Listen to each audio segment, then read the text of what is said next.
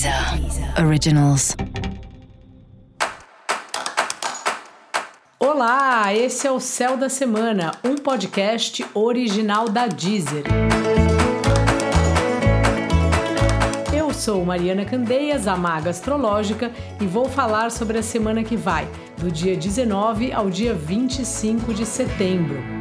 Antes que eu me esqueça, ative aí no seu aplicativo da Deezer as notificações para os novos episódios. Assim você não perde nada do que acontece por aqui. Bom, começamos a semana aí num clima eufórico, emoções à flor da pele, porque a lua está quase cheia.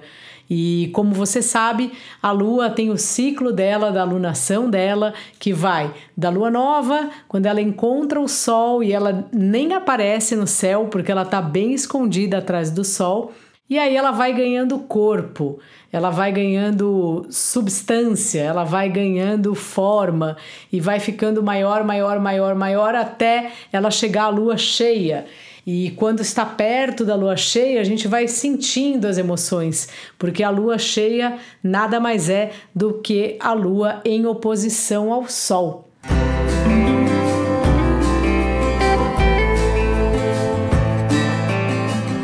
Exatamente. A lua que fala muito do nosso corpo, das nossas emoções, de como a gente está sentindo as coisas. A lua que é uma espécie de bordadeira aí celeste, porque ela vai encontrando os planetas e vai então tecendo um fio, vai contando uma história. Ela se opõe ao sol, que fala de certa forma da nossa verdade, do nosso governo, do nosso poder.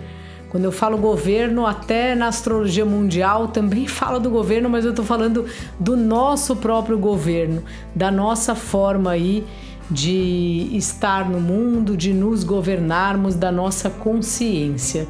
Então a Lua se opõe ao Sol, a Lua estará no signo de Peixes e o Sol aí no signo de Virgem. Então fica essa oposição e essa oposição traz um pouco o dilema entre olhar as partes pelo todo e olhar o todo pela parte. Lua em peixes, né? O peixes tem aquela natureza de cardume, tem sempre um monte de peixes juntos. Então, para o peixes, quando alguém não está bem, por exemplo, ninguém está bem. E para o signo de Virgem, é um signo quando o Sol está em Virgem, é um Sol que ganha uma capacidade de olhar as coisas separadamente, pegar aquele todo e ver pedacinho por pedacinho. Então, assim, se alguém não está bem, vamos falar com essa pessoa, vamos resolver cada pedaço. Então, um signo fala muito dessa ideia de eu sou o todo, o único, o universo engloba em mim e eu faço parte do universo e por outro lado o outro signo que é o contrário, que é o signo que separa, separa, analisa, traz uma realidade, né? Um signo de terra, um signo que traz um discernimento, que fala da gente colocar as coisas numa planilha, ver o que é possível fazer, o que é verdade, o que não é, e o outro que é peixes, que fala para a gente sonhar, que fala para gente imaginar, que fala para gente que existem muito mais coisas entre o céu e a terra do que imagina a nossa van filosofia. Se eu não me engano, essa é a frase correta aí, uma frase do Shakespeare, se eu não me engano também, do da peça Hamlet. Então é um pouco isso, é um conflito, vai, entre o sonho e a realidade, assim.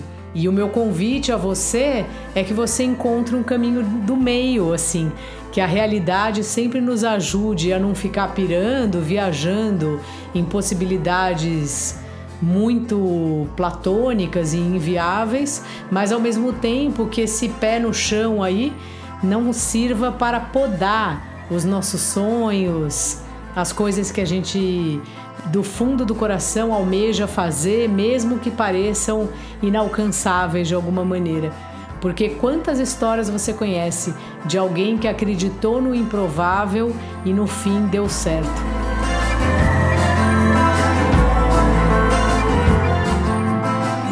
Então é um pouco sobre isso. Essa lua cheia, lua cheia que acontece na segunda noite, E aí, de terça em diante, claro que a gente vai reverberando aí essas histórias aí, o que foi mexido dentro da gente, mas ao mesmo tempo a lua vai começando a diminuir. Eu acho bem bonito pensar isso, que no momento seguinte da lua cheia, ela já vai diminuindo e a gente também vai segurando a nossa onda, vai ficando um pouco mais calmo, um pouco menos ansioso.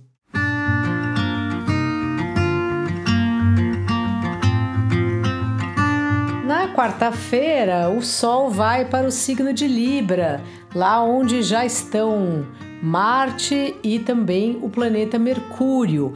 Então, assim, o Sol ele fala muito da nossa verdade, da nossa consciência, das nossas certezas, como eu acabei de falar. E quando o Sol está em Libra, ele fica meio, nossa, mas será que eu tenho certeza mesmo?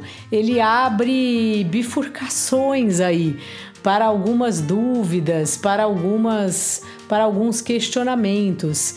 Então essa é uma semana que a gente acaba que depende muito dos outros e depende das nossas próprias balanças internas, assim. Uma semana que nós mesmos vamos acionar a nossa balança, a nossa dúvida, não exatamente uma dúvida no sentido de vou para lá, vou para cá, mas um questionamento. Quais as vantagens de eu pegar esse caminho? Quais as vantagens de eu pegar o outro caminho? Libra é um signo que está sempre disposto a colocar algo mais na balança, a ouvir a opinião de outra pessoa, e isso muitas vezes é ótimo e outras vezes é horrível, porque você já tem um plano na sua cabeça e você vai abrindo dúvidas e vai postergando uma coisa que você já sabia que era o que você queria fazer. Então, essa é uma semana de ficar bem atento nisso. Quais são os questionamentos que de fato é o caso de questionar, sabe? Para você não se perder e em dúvidas que não eram necessárias, mas em opiniões que você não precisava ouvir. Nem sempre a gente tem que ficar consultando todo mundo.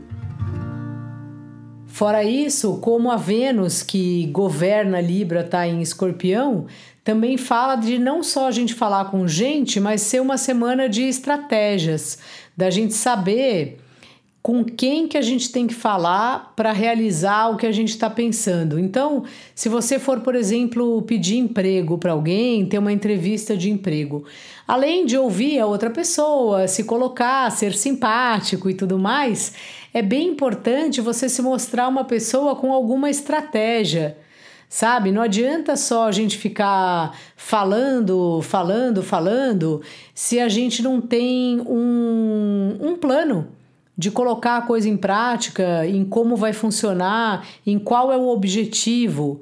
Tem muitos planetas nos signos de elemento ar e às vezes eu tenho a impressão que quando acontece isso, a gente fica no ar, assim, sabe?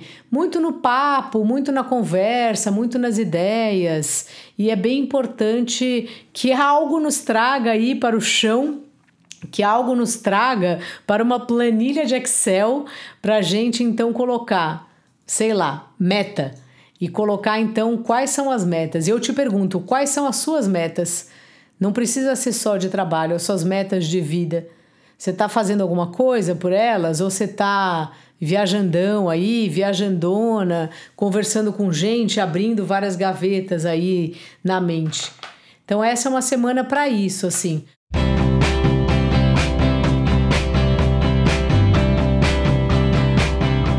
Uma semana bem importante da gente lembrar do que é realidade, do que é sonho e de se é possível um caminho do meio, porque não dá para a gente viver sempre achando que as coisas não vão dar certo, porque parece difícil.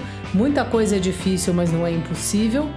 E ao mesmo tempo, uma semana que fala sobre trocar com as pessoas, faz parte da estratégia ouvir o outro. Isso talvez seja muito irritante em alguns momentos e também faz parte de ouvir o outro não precisar contar tudo sempre, o tempo todo, sabe? É importante a gente também se preservar, a gente saber com quem que a gente quer conversar determinado assunto e com quem a gente não quer conversar determinado assunto. Dica da maga: esteja em contato com as pessoas, mas preserve aí a sua intimidade. Se você quiser saber mais sobre o meu trabalho, entra no Instagram no maga.astrológica. Lá eu tiro cartas de tarô diariamente e escrevo um textinho sobre o céu. Ouça também o episódio especial para o seu signo solar e para o signo do seu ascendente. Esse foi o Céu da Semana, um podcast original da Deezer. Um beijo e ótima semana para você. Deezer. Deezer. Originals.